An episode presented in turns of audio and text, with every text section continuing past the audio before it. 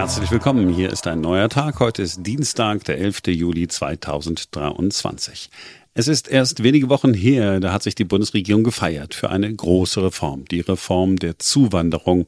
Wie in Kanada soll es bei uns sein. Arbeitskräfte, die bei uns gebraucht werden, sollen möglichst zahlreich zu uns kommen und das Ganze regelt man dann über ein Punktesystem.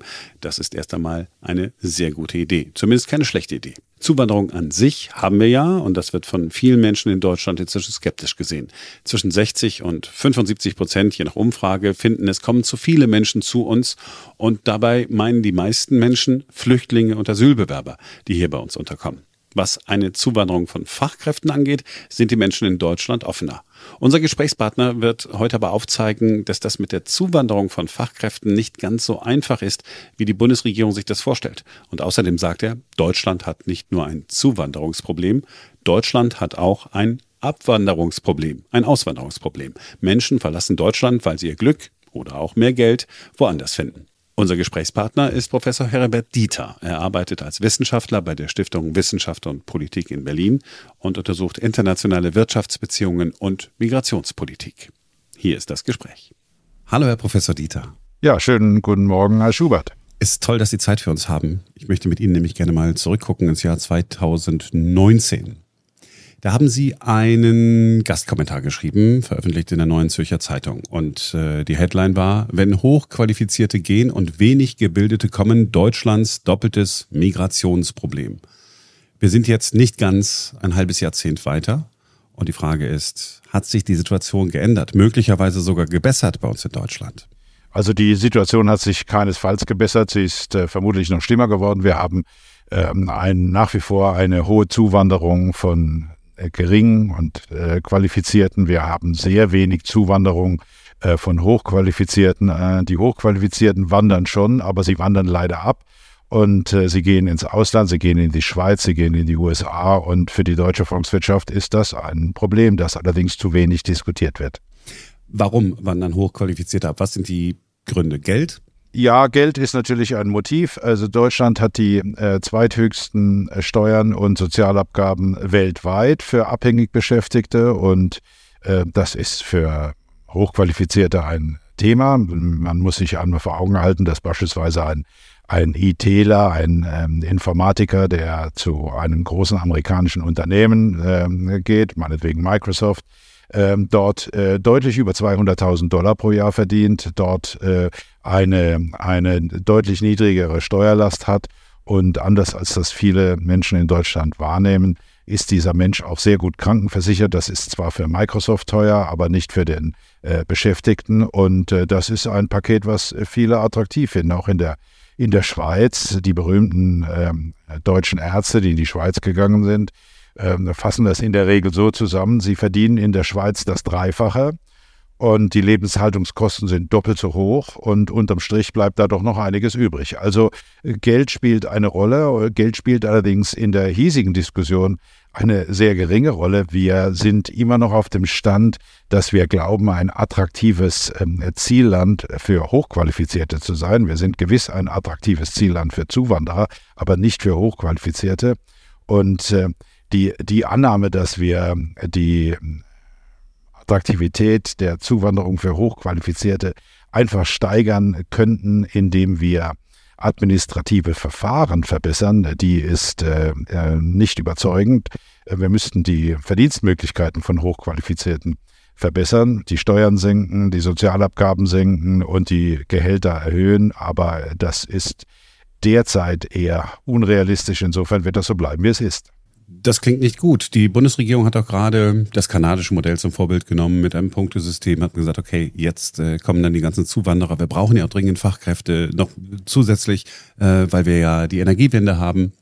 Aber Sie sagen, das ist alles äh, möglicherweise eine gute Idee, aber es bringt nichts. Ja, also es ist natürlich schon mal gut, dass die Politik erkennt, dass, ähm, dass wir in der äh, Wanderungspolitik, in der Migrationspolitik äh, umsteuern müssen. Wir sind ja äh, gegenwärtig noch in einem Zustand, den würde ich als, als wertebasierte Migrationspolitik bezeichnen. Wir haben keine interessengeleitete Migrationspolitik. Wir haben moralische Verpflichtungen in der Migrationspolitik, aber eben nicht, wir fragen nicht, nutzt uns das, sondern wir fragen, welche Verpflichtungen haben wir.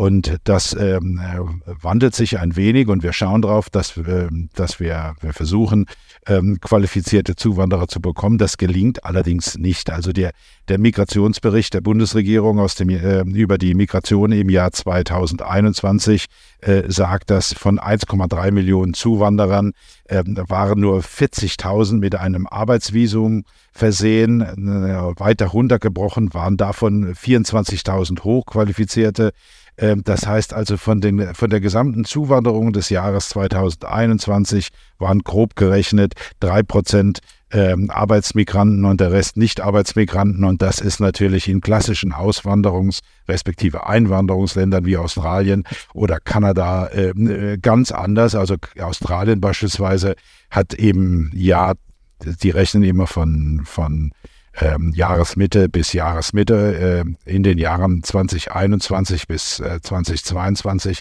ungefähr 300.000 langfristige Visa vergeben, äh, davon 7.000 äh, aus humanitären Gründen. Sie sehen, das sind völlig andere Relationen und ähm, äh, insofern haben wir da noch einen weiten Weg zu gehen. Ob wir diesen Weg gehen wollen, muss die deutsche Gesellschaft und die deutsche Politik entscheiden. Aber gegenwärtig ähm, ist es attraktiver, Deutschland zu verlassen für Hochqualifizierte, als für Hochqualifizierte aus anderen Ländern nach Deutschland zu kommen.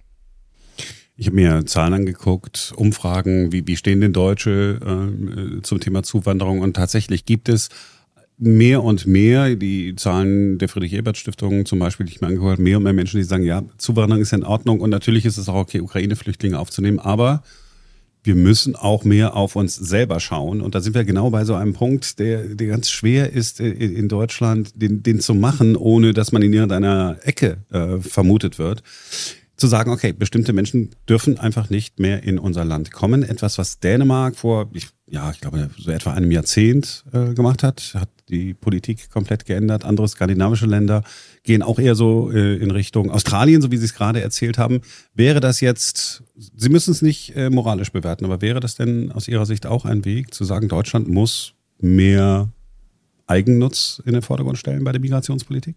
Naja, das wäre, wäre schon ein Gebot der Stunde, wenn man sich anschaut, wie äh, sich, äh, wie Deutschland äh, peu à peu äh, nicht nur in Europa, sondern weltweit zu einem Sonderfall geworden ist. Ähm, Sie haben Dänemark erwähnt, Schweden, äh, Finnland. Ich will jetzt gar nicht auf Italien verweisen, auf Frankreich. Also ähm, wir sind in Europa ein Sonderfall, wir sind weltweit ein Sonderfall, auch was die, die Aufnahme von Flüchtlingen aus äh, der Ukraine angeht. Die Amerikaner beispielsweise ähm, haben äh, insgesamt 270.000 ähm, äh, Flüchtlinge aus der Ukraine aufgenommen, davon 117.000 ähm, in einem Programm, bei dem der Gastgeber die Kosten der Lebenshaltung für den ähm, für den Geflüchteten übernimmt. Also das ist ja bei uns völlig undenkbar. Und äh, insofern sind wir äh, in einer, müssen wir eine Entscheidung treffen, ob wir äh, das eigene Interesse stärker betonen oder ob wir ob wir äh, nach wie vor diese wertebasierte ähm, Migrationspolitik äh, verfolgen. Das äh, muss die Gesellschaft entscheiden. Aus ökonomischen Gründen ist das, was wir tun, äh, nicht besonders klug, weil wir verlieren die klügsten Köpfe, die wir ja hier auch, auch äh, ausgebildet haben. Wir verlieren ähm, jedes Jahr sehr viele gute, kluge, junge Menschen, die ihre Zukunft woanders sehen. Und das ist auf Dauer natürlich schwierig. Das ist auf Dauer für eine Volkswirtschaft ähm, ein Problem. Und vielleicht etwas zugespitzt, wir nehmen das noch nicht so richtig wahr. Wir sind um mal den Fußball zu bemühen, wir sind immer noch auf dem Stand des Halbfinales gegen Brasilien im Jahr 2014. Mhm. Ähm, äh, Deutschland hat 7 zu 1 gewonnen. Heute äh, gewinnen wir nicht mehr 7 zu 1 gegen Brasilien. Und auch in der, in der Attraktivität des Landes, nicht nur für Arbeitnehmerinnen und Arbeitnehmer, sondern auch für Kapital, fällt Deutschland massiv zurück. Ich habe mir die Zahlen für das vergangene Jahr angeschaut. Ähm, Im vergangenen Jahr äh, gingen äh, 135 Milliarden an deutschen Direktinvestitionen ins Ausland, aber nur 10,5 Milliarden kamen aus dem Ausland äh, nach Deutschland. Das heißt, es will niemand in Deutschland investieren. Die Hochqualifizierten gehen weg. Das sind ja sozusagen Produktionsfaktoren. Und wenn die uns verloren gehen, dann droht keine drastische Verarmung, aber wir fallen einfach gegenüber anderen Ländern zurück. Und die Gesellschaft muss sich fragen, ob das eine gute Idee ist. Ich glaube, es ist keine gute Idee.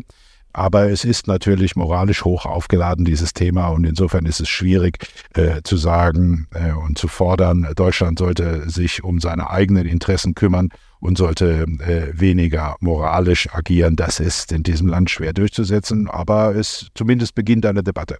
Spüren Sie das auch, wenn äh, Sie äh, so argumentieren, wie Sie das hier in unserem äh, Gespräch machen, dass man Ihnen mit, ich will nicht sagen moralischer Keule kommt, aber dass man, dass man dann sagt, ich weiß nicht, ob du das sagen kannst, sagen darfst? Nein, das eigentlich nicht. Also ich sage, was ich was ich ähm, äh, aus wissenschaftlicher Perspektive äh, begründen kann und schaue mir natürlich äh, auch Daten an. Und das ist, das wird ja äh, in gewisser Weise auch in der Migrationsforschung zu selten getan. Wir schauen zu selten auf äh, beispielsweise ein, ein Thema wie Heimatüberweisungen. Nicht? Also Deutschland ist ein führendes Empfängerland von Heimatüberweisungen. Das heißt, äh, in einfachen Worten, es äh, wird Geld von in, im Ausland arbeitenden Deutschen in die Heimat überwiesen.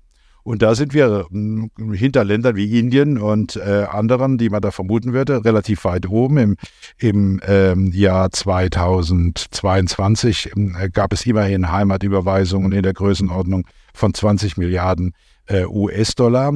Das ist auch ein Ausdruck dessen, dass die Hochqualifizierten gehen und dass äh, äh, die dann äh, teilweise Geld zurücküberweisen. Wenn ich es mal äh, nebeneinander lege, die USA und Deutschland. Äh, US, die USA bekommt kaum Heimatüberweisungen von im Ausland lebenden Amerikanern. 7 Milliarden äh, Dollar im Jahr 2022 verglichen mit den 20 Milliarden, die wir erhalten. Aber es fließt sehr viel Geld aus den USA in Heimatländer zurück. Das waren im Jahr 22 waren das fast 80 Milliarden Dollar, also mehr als das Zehnfache dessen, was in die USA floss. Das heißt, ganz kurz gesagt, die USA schaffen es, Hochqualifizierte in ihr Land zu holen. Sie haben ein attraktives Paket anzubieten und deswegen sind auch die Heimatüberweisungen aus den USA relativ hoch. Wir schaffen das nicht. Also die, die Heimatüberweisungen aus Deutschland liegen gerade mal bei 25 äh, Milliarden äh, US-Dollar und liegen damit unter den Heimatüberweisungen aus der Schweiz. Aus der Schweiz wurden 32 Milliarden US-Dollar im vergangenen Jahr in die Heimatländer von Migranten überwiesen und die Schweiz hat gerade mal 10 Prozent der Bevölkerung, die wir in Deutschland haben. Also diese Fragen sind legitim, die kann man sich stellen und äh, man muss auch in der Wissenschaft bereit sein, unpopuläre unpopuläre Themen anzufassen. Äh, wir würden unserer Aufgabe als Wissenschaftler nicht richtig nachkommen, wenn wir sagen würden, also äh, das ist zu heikel, äh, das Thema sparen wir aus, dann würde man doch einen Fehler machen. Also es ist gelegentlich, kommt das schon mal vor, dass jemand sagt, so ist das denn überhaupt, können wir überhaupt und so. Ähm, darf es etwas geben wie deutsches Interesse? Ähm, wir haben da historisch einiges, äh, einiges mitgebracht, aber ähm, letzten Endes nutzt uns das wenig, wenn wir es unterlassen, äh, diese Gesellschaft zukunftsfähig zu machen.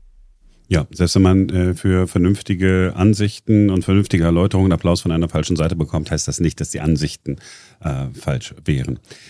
Als Sie vorhin gesagt haben, äh, hochqual immer wieder gesagt haben, Hochqualifizierte, mir ist aufgefallen, wenn man so bei YouTube guckt, es gibt so viele Handwerker, die ja so auch zu, zu YouTubern geworden sind, die äh, einfach ins Ausland gegangen sind und gesagt haben, nee, in Deutschland, es ist ja nicht nur, dass ich keine Mitarbeiter mehr finde, ich habe auch noch eine hohe Steuer- und Abgabenlast. Plus, ich habe noch mit der ganzen Bürokratie zu kämpfen. Ich lebe jetzt hier, entweder im europäischen Ausland oder sogar äh, auf einem anderen Kontinent. Ich habe ein ganz neues Leben. Das heißt, das ist ja nicht nur etwas, der äh, Chefarzt äh, geht in ein anderes Land und weil er da Millionen machen will, sondern auch Handwerker, die wir hier auch in Deutschland auf der Straße eigentlich treffen würden, sagen, nee, ganz ehrlich, das lohnt sich für mich nicht mehr. Das ist doch komplett, kompletter Wahnsinn eigentlich, sich das anzugucken und nichts zu tun. Nun, wir haben ein Problem. Wir sind zu kompliziert. Unsere, unsere Regelwerke sind zu kompliziert. Das, das Steuerrecht ist hochkompliziert. Äh, die Verwaltungsvorschriften, auch äh, bei meinetwegen Bau, sind hochkompliziert. Äh, bestes Beispiel Berliner Flughafen, wo man, wo man während der Flughafen gebaut wurde, die, die Sicherheitsvorschriften nochmal verschärft hat, was äh, nirgendwo auf der Welt passiert, nur in Deutschland. Also das ist äh, wahr, es ist zu kompliziert und es gibt auch keine Bereitschaft, ähm, äh, darüber ernsthaft nachzudenken. Es gibt auch in der gegenwärtigen Regierung keine Bereitschaft, ähm, ähm, ähm, Qualifizierte äh, zu entlasten. Es, man erlebt es ja gerade bei der Diskussion um das Elterngeld. Also die, viele äh, sagen dann, ja, dann äh, entweder reduziere ich meine, meine Tätigkeit, was natürlich genau, also mein Arbeitsvolumen, verkürze die Stundenzahl, was natürlich in einer Gesellschaft, die, wo es einen Mangel an Arbeitskräften gibt, das völlig falsche Signal ist, dass man, dass man diejenigen, die viel tun, auch noch sehr stark belastet.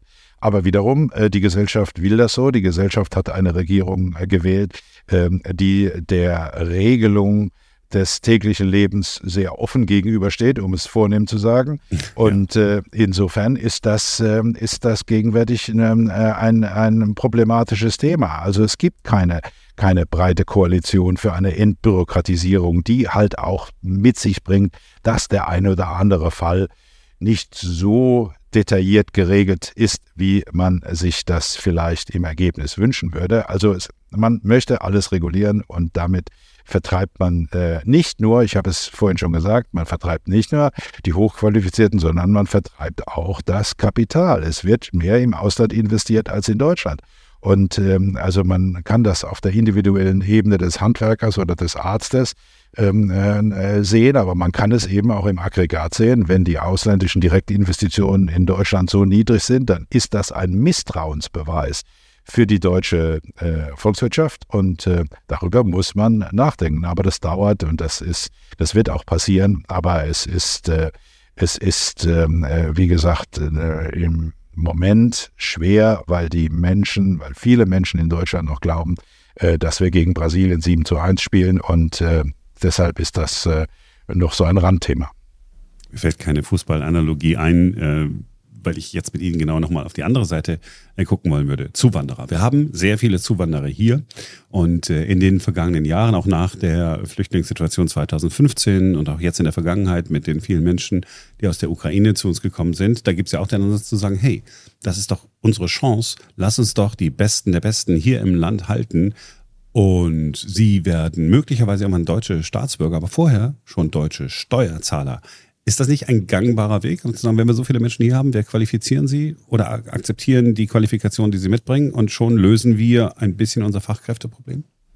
Nun, also wenn das äh, so stimmen würde, dann hätten wir akut keinen äh, Arbeitskräftemangel. Also wir haben ja eine massive Zuwanderung. Wir hatten im vergangenen Jahr eine Zuwanderung von 2,7, wir hatten eine Abwanderung von 1,2, macht eine Nettozuwanderung von 1,5 Millionen. Und äh, wenn das so stimmen würde, was Sie sagen, dann wäre, müsste man ja schon sehen, dass sich der Arbeitsmarkt entspannt. Es gibt auch sehr viele Zuwanderer, die seit 2015, wie Sie sagen, im Land sind. Und es ist uns nicht in dem erwarteten Maße gelungen, diese Menschen in den Arbeitsmarkt zu integrieren. Das ist äh, ähm, offensichtlich äh, der Fall. Sonst, wie gesagt, hätten wir nicht diesen Arbeitskräftemangel, ähm, den wir in allen Orten spüren und sehen. Also, ob im Handwerk, ob im Handel, überall in der Gastronomie, auch in Krankenhäusern, einfache einfache Tätigkeiten, für die man keine Deutschkenntnisse braucht, äh, äh, werden nicht äh, gemacht, weil die Arbeitskräfte äh, fehlen. Also ähm, theoretisch ist das so, wie Sie das sagen. Man muss allerdings dann bei der Gelegenheit auch wieder schauen, was machen denn klassische Einwanderungsländer? Und klassische Einwanderungsländer sind eben keine Sozialstaaten. Also Australien, äh, Kanada und die USA erwarten die Selbstintegration der Arbeitnehmerinnen und Arbeitnehmer in den Arbeitsmarkt. Es gibt dort äh, nur rudimentäre Sozialleistungen, in Australien beispielsweise in den ersten zwei Jahren nichts. Also nichts, nicht nur nicht viel, sondern nichts. Und ähm, äh, das ist eine brutale, ähm, ein brutaler Weg. Es ist möglich, dass man, äh, der, man kann solche Wege einschlagen, aber wiederum ist das in der deutschen Gesellschaft kaum vorstellbar dass man jetzt beispielsweise sagen würde, also wir bieten zwar Schutz, aber wir bieten keine Herberge im Sinne von Geldzahlungen. Und ähm, damit verbunden ist natürlich das Problem, also wenn, äh, wenn niedrig qualifizierte, gering qualifizierte dann versuchen, sich in den Arbeitsmarkt zu äh, integrieren, dann ist die, die Schwelle zur Arbeitsaufnahme natürlich sehr hoch, weil ähm, es äh, sich kaum rechnet, ähm, einen, einen äh, niedrig schlecht bezahlten Job zu machen, ähm, dann bleibt man lieber in der, äh, nutzt man lieber Sozialleistungen, das ist ja auch völlig legitim, das ist ja keine, ist ja kein Missbrauch, äh, sondern es ist ja von der deutschen Gesellschaft und Politik so gewollt. Ähm, insofern, das geht schon alles, das ginge schon alles, aber man müsste ähm, äh, die, die, das Verhältnis von äh, Anreizen und äh, sozialer Absicherung neu justieren. Und ähm, das äh, wiederum ist gegenwärtig ähm, äh, kaum zu erkennen, dass man diesen Weg bereit wäre zu gehen. Also ähm, möglich ist viel. Es ist natürlich auch so, dass man aus ähm, äh, der Ukraine eine ganze Reihe von hochqualifizierten Leuten hier äh, schon im Arbeitsleben hat, aber es ist nicht die breite Masse. Wenn ich Ihnen ähm, so zuhöre, dann fehlt mir ein bisschen äh, die Zuversicht, weil Sie die tatsächlich nicht haben. Nein, es dauert nur lange in demokratischen Gesellschaften, bis sich etwas ändert. Damit muss man leben. Das ist, ich arbeite hier seit, seit über 20 Jahren in der wissenschaftlichen Politikberatung und man äh, äh, die Dinge äh, passieren schon. Es wird Lernprozesse finden statt, aber sie finden nicht so schnell statt, wie man sich das vielleicht als Fachmann gerne ähm, wünschen würde. Die Zuversicht äh, war schon mal ausgeprägter, auch was meine Zuversicht in Bezug auf die deutsche Gesellschaft angeht. Aber vor gut 20 Jahren war Deutschland in ähnlich schwieriger Verfassung. Ähm, und dann gab es eine lange Phase ähm, des ähm, des Aufschwungs, der vielleicht 2015 endete. Und jetzt sind wir wieder in einer schwierigen Phase. Das ist möglicherweise nicht zu vermeiden. Also äh, für die kurze Frist bin ich in der Tat relativ wenig zuversichtlich, aber äh, langfristig glaube ich schon, dass wir lernfähig sind und auch äh, lernwillig sein werden. Und die Politik äh, vielleicht äh, in hinter verschlossenen Türen hört Ihnen schon zu. Und da kriegen Sie schon, ja, ähm, ich weiß, Herr Professor Dieter, Sie haben ja recht, aber geben Sie uns ein bisschen Zeit. Also die äh, Politik wird ja gezwungen, äh, Entscheidungen zu treffen, die in die Richtung einer stärkeren Beschränkung der Zuwanderung geht. Das ist, äh, äh man wird nicht gleichzeitig die europäische Integration vorantreiben können und den deutschen Sonderweg in der Migration fortsetzen äh, können. Entweder das eine oder das andere. Man, wir sind ja in Deutschland immer äh, geneigt, äh, die europäische Integration als äh, ein sehr wichtiges äh, Ziel der Politik zu betrachten. Das ist auch völlig richtig so. Aber man muss bei der Gelegenheit natürlich zur Kenntnis nehmen, dass dass Deutschland in der Migrationsfrage in ähm, Europa isoliert ist. Die Innenministerin hat sich ja in dieser Frage auch schon ähm, massiv bewegt. Sie will ja auch eine Wahl im Bundesland Hessen gewinnen, später im Jahr. Also die, die Politik bewegt sich schon, aber es ist, es könnte natürlich noch äh, mehr sein und es könnte ähm, auch insbesondere die Frage einmal aufgeworfen werden und die wird nicht diskutiert. Äh, wie attraktiv ist es eigentlich, äh, hier sich zu qualifizieren und eine und eine, und eine anstrengende Karriere anzustreben. Ich äh, fahre auch von sehr hochqualifizierten, um nicht zu sagen Chefärzten ähm, an deutschen Kliniken, an Berliner Kliniken, die in den Vorruhestand gehen, weil sie, weil es ihnen, weil ihnen die Anreize fehlen, weil ihnen ein Stück weit auch die Wertschätzung fehlt. Und darüber müssten wir vielleicht auch ein bisschen mehr sprechen. Also was, äh, warum sollen Leute morgens um um 6 Uhr aufstehen, um dann im OP äh, zu stehen, den ganzen Tag. Äh, vielleicht, äh, vielleicht nehmen wir ähm, die Motivation von Hochqualifizierten zu sehr als gegeben. Aber auch das ist eine, eine, eine Diskussion, die nach meiner Wahrnehmung ausgebaut werden könnte, zu wenig geführt wird. Ähm, aber irgendwann wird sie kommen. Deswegen danke ich Ihnen sehr, dass äh, Sie sich Zeit genommen haben für uns, Herr Professor Dieter. Ich danke Ihnen, Herr Schubert. Das war's für heute. Wir sind morgen wieder für euch da, denn dann ist wieder ein neuer Tag.